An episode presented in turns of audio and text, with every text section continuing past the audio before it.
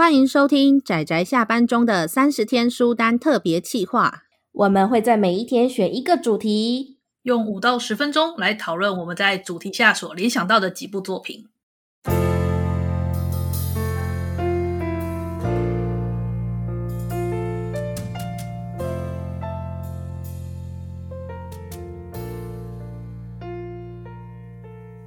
各位听友，大家好，今天是三十天书单的第九天，我是大酸梅，我是布姑，我是阿直。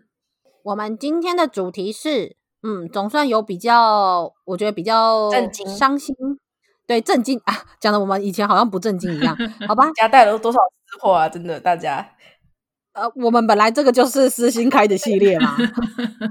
好了，那我们今天的主题是喜欢的已逝作家的作品。那么一样哦，大家提的都是名作啊，作对啊，跳到名作。那我先来，来吧，阿直，谢谢谢谢，让我先来。嗯、我其实我要说的就是金敏监督的作品。金敏监督他最近今年吧，他的很多作品都陆陆续续重新重新上档，因为大概拜去年的疫情之赐吧，所以那个就是有那个电影就陆陆续续上档。那我就想要推。呃，两部我个人很喜欢的《东京教父》跟《千年女优》啊，其实他其他的也很好看啊，像是《妄想代理人》啊，不知道 TV 蓝色恐惧，蓝色恐惧，另外还有那个小辣椒《盗梦侦探》Paprika，哎，我是不是发音发错了？呃，Paprika 没错，Paprika 没错嘛。那因为金敏监督他是胰脏癌过世的，他很年轻，才四十几岁还是五十几岁？我记得他非常年轻就过世了，然后就让人觉得说，天哪，他的作品。监督，你真的走太早了，会让人感叹英年早逝的那一种。没错，他的作品真的都很精彩，而且手法非常的有趣。他应该可以再创造出更多的好作品。嗯，对呀、啊，是啊，真的。好了，但至少没关系。就算虽然我很想说就算，但是当然我们还是很难过。可是他留下来的作品就已经让他可以成为一个纪念性的人物了。对啊，因为金敏监督真的。对，我真的觉得他可他就是大大，人家就是大师级的大大了。可是真的走太早了，难过。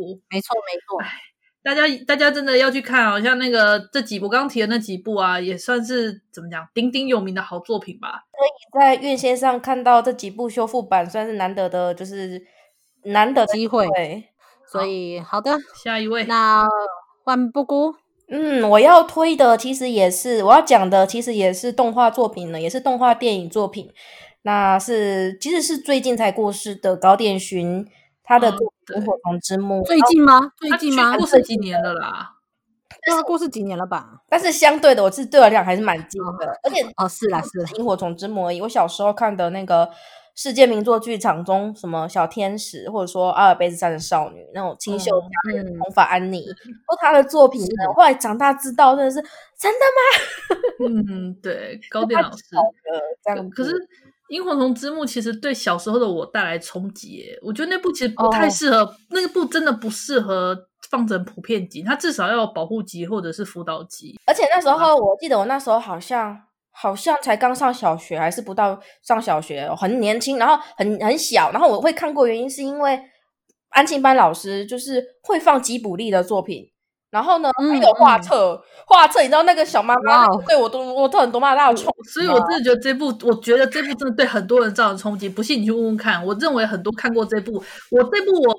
我小时候看完之后，我就再也没有没有机会再看第二次。我是一直到大学，大学我们的动漫社有放那个所谓名作怀剧马拉松剧场，对，那时候就我们一口气放了整个通宵吧，然后就有放了这一部。我那时候终于跟朋友重新重看之后，就被我疯狂的吐槽那个男主角。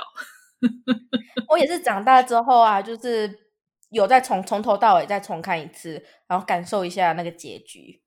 嗯，我是我是长大之后重看之后，我就觉得男主角不对。反正我把他批了一顿啊，把我的怨气压。好，然后其实我们要讲，就是基本上我觉得这个这个怎么讲，这个导演嘛，这个高畑勋也是让我觉得他的作品其实我看了蛮多，可能有小时候回忆的加成吧，但我真的还蛮喜欢他的。他推出的作品我都有看过，就是那些动画电影。对，他的作他的作品都是偏社会写实类的比较多。嗯，好了，那酸梅、嗯，我觉得这个主题真的有差哎、欸，大家都比较冷静。对，我这一部我要提的这一部应该是呃 ACGN 界可能比较少人听过的，对，因为它是推理小说。是啊，嘿嘿嘿，好，但是我真的要说，但是这个作家，因为。本来其实这一部《花葬》，你看名字就知道，基本上我本来想把它放在秋天讲，可是因为我们有一个题目叫做“已逝作家”，所以为了要提到这个作家，于是我决定来放在这个地方，叫做《花葬》。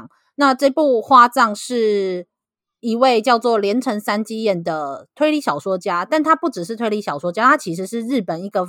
我觉得算是已经是文坛巨擘的这个算文学家吧，所写的一部爱情推理，这辈子我大概就只看过这么一部爱情推理，它是短篇集，但是完全都符合花葬这个书名的作品，然后充满了泡沫经济或者是那种非常哀凄，然后你会旋转进那一种很很惆怅的那种心境的那种作品，而且文笔之美，我不知道那到底是翻译翻的美，但我还是真的是。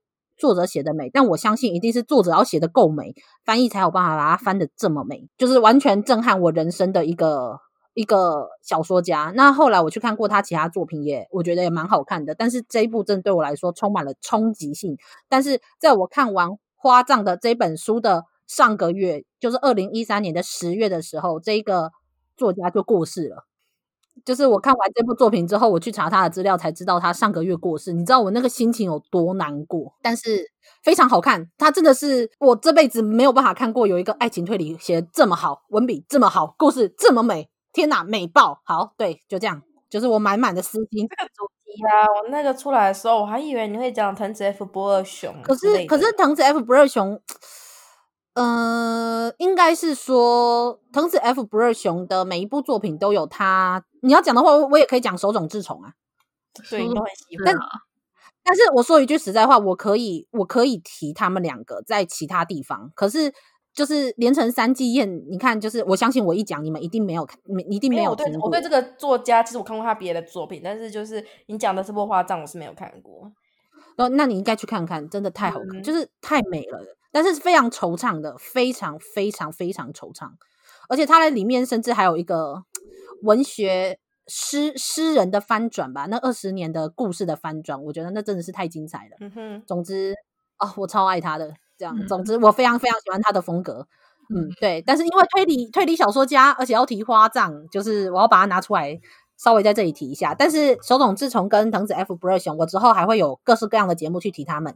嗯，那么我们今天的节目就到这里告一段落，一样，大家明天见喽，拜拜，大家拜拜，拜拜啦。